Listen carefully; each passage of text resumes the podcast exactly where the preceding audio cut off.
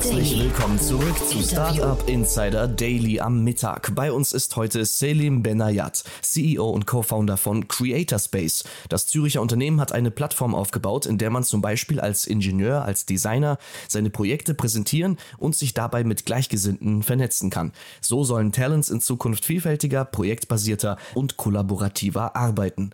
Zum Start erhält Creatorspace 1,6 Millionen Dollar in einer Pre-Seed-Runde unter der Leitung von Sequoia Capital Arc. Alles weitere und mehr gibt es jetzt im Interview. Gleich nach den Verbraucherhinweisen legen wir los. Ich wünsche euch viel Spaß. Startup Insider Daily. Nachrichten. Also, ich freue mich sehr. Selim Benayat ist hier, CEO und Co-Founder von Creatorspace. Äh, hallo Selim. Hi Jan, freut mich. Freue mich sehr, dass wir sprechen. Und ja, wir sprechen vor dem Hintergrund einer Finanzierungsrunde. Aber ich würde sagen, bevor wir da einsteigen, erzähl doch mal, was ihr genau macht. Das ist ja wirklich sehr spannend. Also wir haben Creative Space gegründet vor äh, ein paar Monaten. Und da geht es eigentlich darum, ähm, Future of Work ähm, zu verändern. Und zwar, wir glauben eigentlich, dass äh, natürlich die Arbeitswelt befindet sich ziemlich grundlegend im Umbruch, äh, nicht nur durch neue Technologien oder dem demografischen Wandel, ähm, sondern wir glauben allgemein, dass die neue Generation, die in den Arbeitsmarkt kommt, ähm, gerne anders arbeiten möchte. Und zwar eher ähm, an Projekten arbeiten mit Leuten, die sie wirklich respektieren und, und gern zusammenarbeiten, anstelle äh, bei großen Firmen zu arbeiten.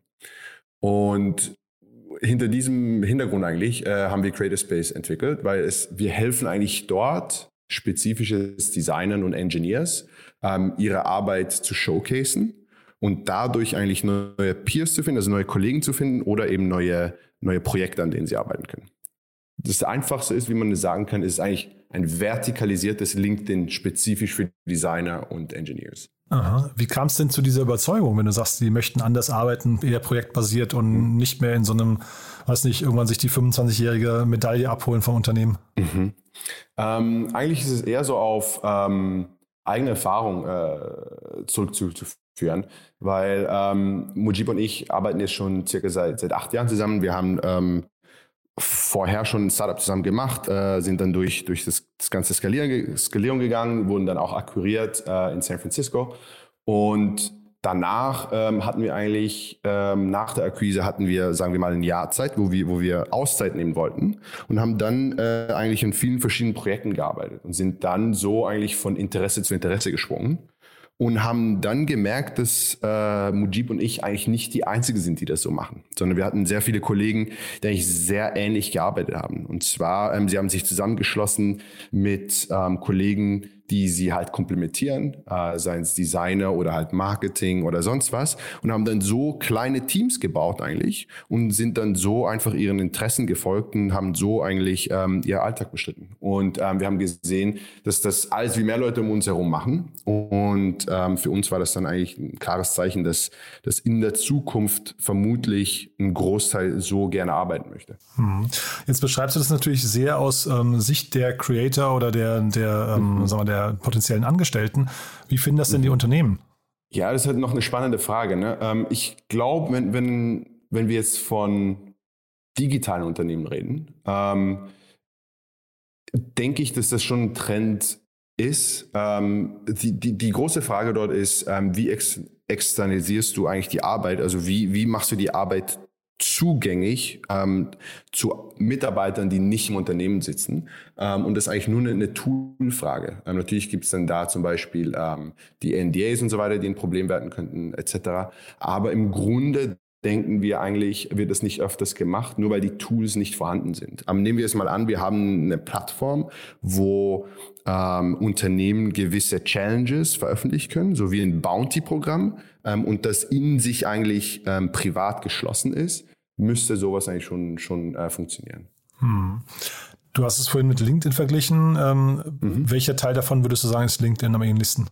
Ähm, natürlich sagen wir das das Netzwerk an Talenten. Ne? Ähm, ich glaube, der, der Riesenunterschied ähm, zu LinkedIn wird natürlich erstens mal die spezifische Ausrichtung gegenüber Entwicklern und Designern sein, ähm, aber dann auch ähm, geben wir halt äh, den, den Talenten die Möglichkeit, sich differenziert darzustellen, weil auf LinkedIn eigentlich wird man reduziert auf ein sogenanntes Line-Item. Also man ist dann halt einfach ein Engineer bei Google oder bei Facebook und mhm. hat zwei, drei Jahre daran gearbeitet und mehr ist da nicht zu sehen. Ähm, das, was wir jetzt bei Creator Space machen, ist, wir geben dem Talent wirklich die Möglichkeit, die Arbeit zu zeigen und so natürlich sich differenziert darzustellen. Hm.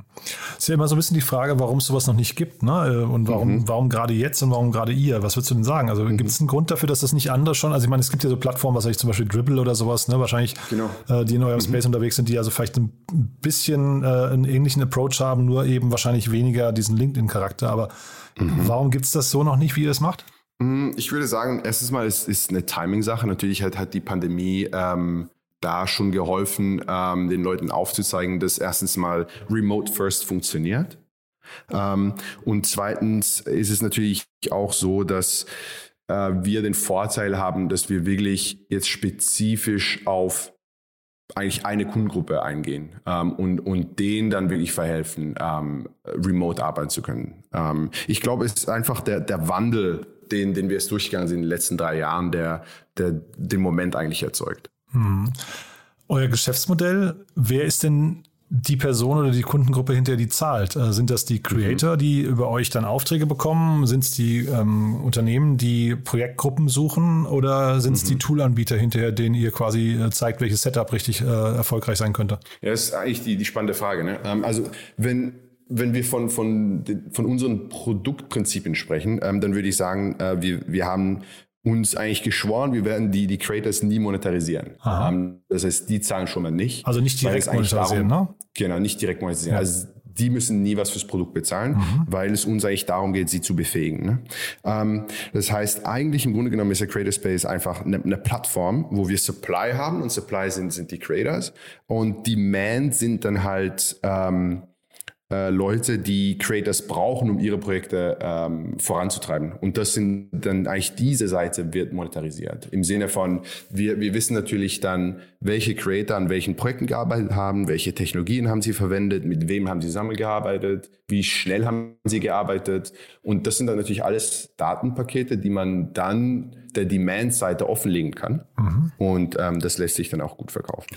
Dann ist es aber hinterher eigentlich, muss man sagen, eine Recruiting-Plattform, ne?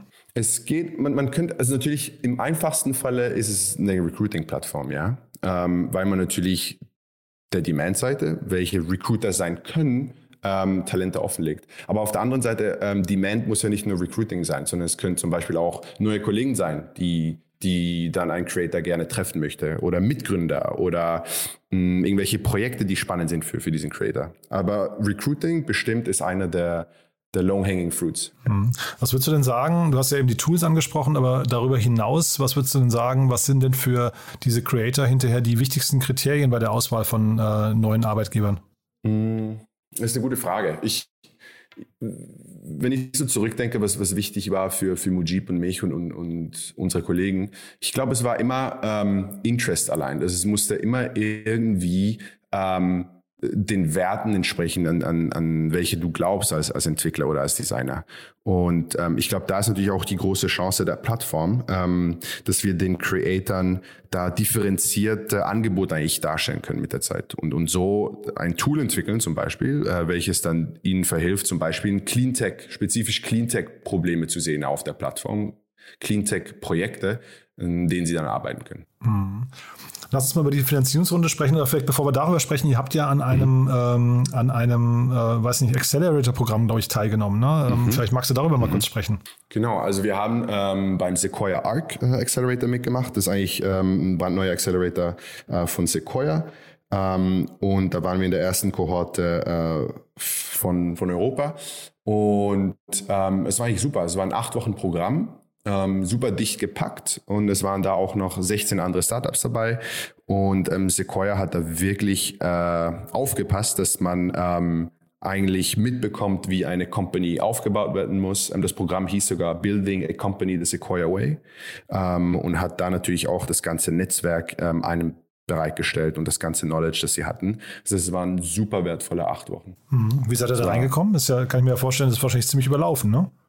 Mhm. Ähm, ich glaube, natürlich als, als, sagen wir, als Second-Time-Founder ähm, gab es da natürlich gewisse Signale, die, die, welches Sequoia äh, gut fand und, und schlussendlich, ähm, ja, müsstest du eigentlich Sequoia fragen, warum ich da reingekommen bin. Aber ich glaube, Mujib und ich sind gut aufeinander angespielt ähm, und das Produkt an sich ähm, hat natürlich ein riesen, riesen Potenzial, äh, weil der Markt sich jetzt gerade öffnet. Ähm, und ja, ich glaube, dass das war unter, an, unter anderem, ähm, warum wir da reingekommen sind. Was heißt es denn, vielleicht kannst du das noch zusammenfassen, was heißt denn Building a Company the Sequoia Way? Was das genau bedeutet? Ja. Ähm, ist ja schon sehr spannend. Das, ja, ist äh, natürlich jetzt nicht ganz einfach äh, so zusammenzufassen äh, in, in ein paar, paar Minuten oder ein paar Sätzen. Ähm, aber ich glaube, ähm, was wichtig ist zu, zu verstehen, ist, äh, dass man sich selber als, als Gründer zum Beispiel extrem auch mitentwickeln muss mit, mit der Company. Und darauf hat Sequoia zum Beispiel auch äh, recht viel Wert gelegt, dass man ähm, sich als Startup auch sieht und, und, und ständig an sich arbeitet, um, um so dann auch ähm, dem Wachstum der, der Company ähm, irgendwie äh, fähig zu sein. Also hm. Also das, das, das war ein interessanter Aspekt davon. Hm. Und jetzt habt ihr die Finanzierungsrunde relativ schnell nach dem Launch äh, ähm, zusammenbekommen. Vielleicht magst du es da mal kurz mhm. durchführen, ja? Ja, also wir haben ähm, 1,6 Millionen geraced ähm, mit Sequoia im Lead durch diesen Accelerator. Und ähm, wir haben eigentlich, wie gesagt, äh, vor circa, also wir, wir sprechen über so einen LinkedIn-Post und, und, da haben wir geschrieben, wir haben vor 13 Wochen angefangen, ähm, was mittlerweile jetzt 14 Wochen sind. ähm, und ja, ich, ich glaube, dass das, das Ganze war halt natürlich ähm, durch Sequoia im Lead, ähm, hatte man extrem viele Intros, auch durch, durch Sequoia selbst. Ähm, und so konnten wir uns eigentlich ähm, die guten Partner aussuchen, mit denen wir gerne zusammenarbeiten, zusammenarbeiten wollten. Hm. Und was sind das für Partner? Also, was sucht ihr überhaupt für Partner? Mhm. Momentan suchen wir eigentlich eher ähm, VCs oder Angels, die ähm, verstehen, wie man ähm, ein Netzwerk oder eine Community aufbaut, die verstehen, ähm, wie in Zukunft oder wie wir glauben, in Zukunft äh, gearbeitet wird, ähm, die verstehen, wie, wie wie Engineers und Designers gerne arbeiten. Ähm, und das waren natürlich alles Kriterien, auf die wir geachtet haben. Und ähm, Partner neben Sequoia waren zum Beispiel ähm, das Angel-Netzwerk, was ein Riesennetzwerk ist weltweit mhm. ähm, und zum Beispiel für Diversität steht. Aber für uns, was da auch noch wichtig war, ist, dass sie einfach breit aufgestellt sind ähm, mit circa 1000 Mitgliedern was natürlich für uns super ist, weil wir jetzt ein breites Netzwerk haben, auf das wir eingehen können. Hm. Ja, finde ich sehr, sehr spannend. Wo steht ihr denn gerade jetzt genau heute? Also ihr, ihr seid, das ist jetzt eine Pre-Seed-Runde, seid ihr auch noch Pre-Launch? Mhm. Also es gibt ja eine Webseite, da habe ich aber zum Beispiel eben nichts zu den Preisen gefunden. Ne? Ähm, mhm. Wo steht ihr denn gerade genau? Ja, um natürlich ehrlich zu sein, da wir erst bei Woche 14 sind, ähm, sind wir momentan äh, in der MVP-Phase. Wir haben Aha. jetzt ein MVP gelauncht, ähm, das jetzt noch äh, hinter einem Access-Code versteckt. Das heißt, wenn es da draußen Creators gibt, ähm, Developer und, und Designers, die gerne ähm, Creator Space benutzen möchten, ähm, gerne eine E-Mail an mich und dann ähm, kriegt man Access dazu. Was, was wir momentan vermeiden möchten, ist zum Beispiel, dass zu viele Investoren oder halt VCs allgemein einfach die Plattform nutzen, weil es für uns noch extrem wichtig ist, ähm, zu verstehen, was denn genau ähm, die Value Proposition sein sollte für gewisse Designer oder Engineers da draußen. Dann vielleicht anders gefragt, wo steht ihr denn im Jahr? Wenn wir jetzt mal von heute, sagen wir mal nicht, mhm. nicht, nicht Woche 14, sondern Woche 52, mhm. ähm, was würdest ja. du sagen? Ja, Woche 52 äh, sollten wir äh, eigentlich an der Stelle sein, wo ähm, wir eine, eine erste Community eigentlich aufgebaut haben und eine Community, die in sich selber funktioniert, im Sinne von ähm, die User ähm, sharen ihre Profile untereinander, teilen ihre Profile untereinander, ähm, messagen, also geben Nachrichten hin und her, ähm, finden Projekte oder halt neue ähm, Kollegen auf der Plattform. Das sie sind dann eher eigentlich auf, auf einem laufenden Marktplatz, wo Supply und Demand eigentlich vorhanden sind. Sind denn eigentlich, würdest du sagen, die Startups hinterher die, die erste richtige Zielgruppe für euch? Also, oder wer, wo, wo würdest du sagen, kommen die, die ersten Kunden her? Weil ich kenne jetzt zum Beispiel so Unternehmen wie Deal, die kennst du wahrscheinlich auch, ne? DEL, mhm. ähm, die ja so International Hire, Hirings machen für, für mhm. unter anderem eben Startups und die haben aber eben auch vor allem in der Startup-Szene sehr, sehr großen Zuspruch. Ist das da, würdest du sagen, bei euch auch so die Zielgruppe, wo das, das Mindset schon einen Tick weiter ist oder ist das eigentlich egal? Ja, ist eine gute Frage. Ähm es, ist, es, gibt für Creator Space gibt es eigentlich wie zwei Märkte und zwar ähm, es gibt natürlich den B2C Case, den wir jetzt besprochen haben und da würde ich meinen, ähm, müssen jetzt nicht unbedingt äh, Startups sein, die, die da auf, ähm, als erstes draufspringen. Ich würde eher sagen, ähm, die Hacker-Community, die Builder-Community ähm, wird, wird eher ein Eintrittsmarkt sein. Ähm, auf der anderen Seite kristallisiert sich aber es auch als wie mehr ein B2B-Case heraus, ähm, weil durch Sequoia sind wir an größere Firmen äh, herangetreten, welche gerne äh, Creator Space bei sich aufnehmen möchten, als Retention-Tool für die Mitarbeiter, weil ähm, sie sagen, wenn, wenn die Firma eine gewisse Größe hat, dann wissen die Teamleads nicht mehr genau, welche Engineers an was gearbeitet haben oder welche Teams an welchen Projekten arbeiten. Und dabei Creator Space eigentlich ein super Tool, um ähm, Transparenz zu schaffen und auch ähm, wird den Mitarbeitern verhelfen, von einem Team zum anderen zu wechseln, ohne dass sie intern nochmal Interviews machen müssen. Das heißt, ähm, es gibt diese zwei Märkte momentan. Ähm, aber als erstes werden wir uns fokussieren auf, auf der Hacker-Community, sagen wir es mal so. Hm. Warum denn eigentlich Designer und Entwickler im gleichen Atemzug? Das klingt ja eigentlich schon so ein mhm. bisschen nach einer Defokussierung, oder? Mhm. Könnte man, könnte man so meinen, ja. Ähm, aber tatsächlich haben wir gesehen, dass die beiden Kundengruppen eigentlich ähm, ähnliche Ansprüche haben. Und zwar beide, beide User bauen eigentlich Produkte ähm, und möchten diese gerne der Welt zeigen. Mhm. Ähm, und, und es ist natürlich auch sehr komplementär. Ähm, ein Engineer braucht einen Designer und ein Designer braucht einen Engineer, auch wenn die beiden das nicht immer akzeptieren möchten. Aber ähm, das ist auch natürlich eine sehr komplementäre äh, Usergruppe. Ja, sehr, sehr spannend. Cool. Dann, wer soll sich bei euch melden? Ihr sucht Mitarbeiter wahrscheinlich gerade, ne? Mhm, wir suchen eigentlich, ähm, ich würde sagen, durchs Band durch ähm, Designer, Engineers und ähm, auch ähm, langsam Community. Ähm, äh, Mitarbeiter, die, die gerne ähm, Communities aufbauen und das auch von Grund auf gut verstehen. Sehr schön. Haben wir denn was Wichtiges vergessen aus deiner Sicht? Hm, ich denke nicht, nee. But there is one more thing. One More Thing wird präsentiert von OMR Reviews. Finde die richtige Software für dein Business. Selim, sehr, sehr spannend, muss ich sagen. Bin sehr gespannt, wie es weitergeht bei euch, äh, auch wenn es jetzt noch sehr früh ist, aber da steckt ja scheinbar viel Potenzial drin. Als letzte Frage, wie immer, wir haben ja eine Kooperation mit OMR Reviews. Tools sind ja eh euer Thema, hast du ja gerade schon gesagt. Äh, bin gespannt, was du für ein Tool mitgebracht hast, das du vorstellen möchtest. Genau, das Tool, das ich heute mitbringe, ist Acapella. Und A Cappella äh, ist ein Tool, welches ähm, jegliche Nachrichtendienste zusammenfasst auf eine Plattform. Das heißt, man hat die iMessages, WhatsApp-Messages, äh, die Slack und alle Nachrichten kommen eigentlich auf eine Plattform rein und man kann sie dann dort äh, bearbeiten und verarbeiten, was natürlich ähm, ultra hilfreich ist für mich. Mhm. Ist es teuer? Ähm, momentan tatsächlich noch Free Trial, weil es auch ein, ein frühes Produkt ist. Ähm, wurde erst gerade gelauncht vor circa zwei Monaten. Ähm, somit heute noch Freebie, würde ich sagen.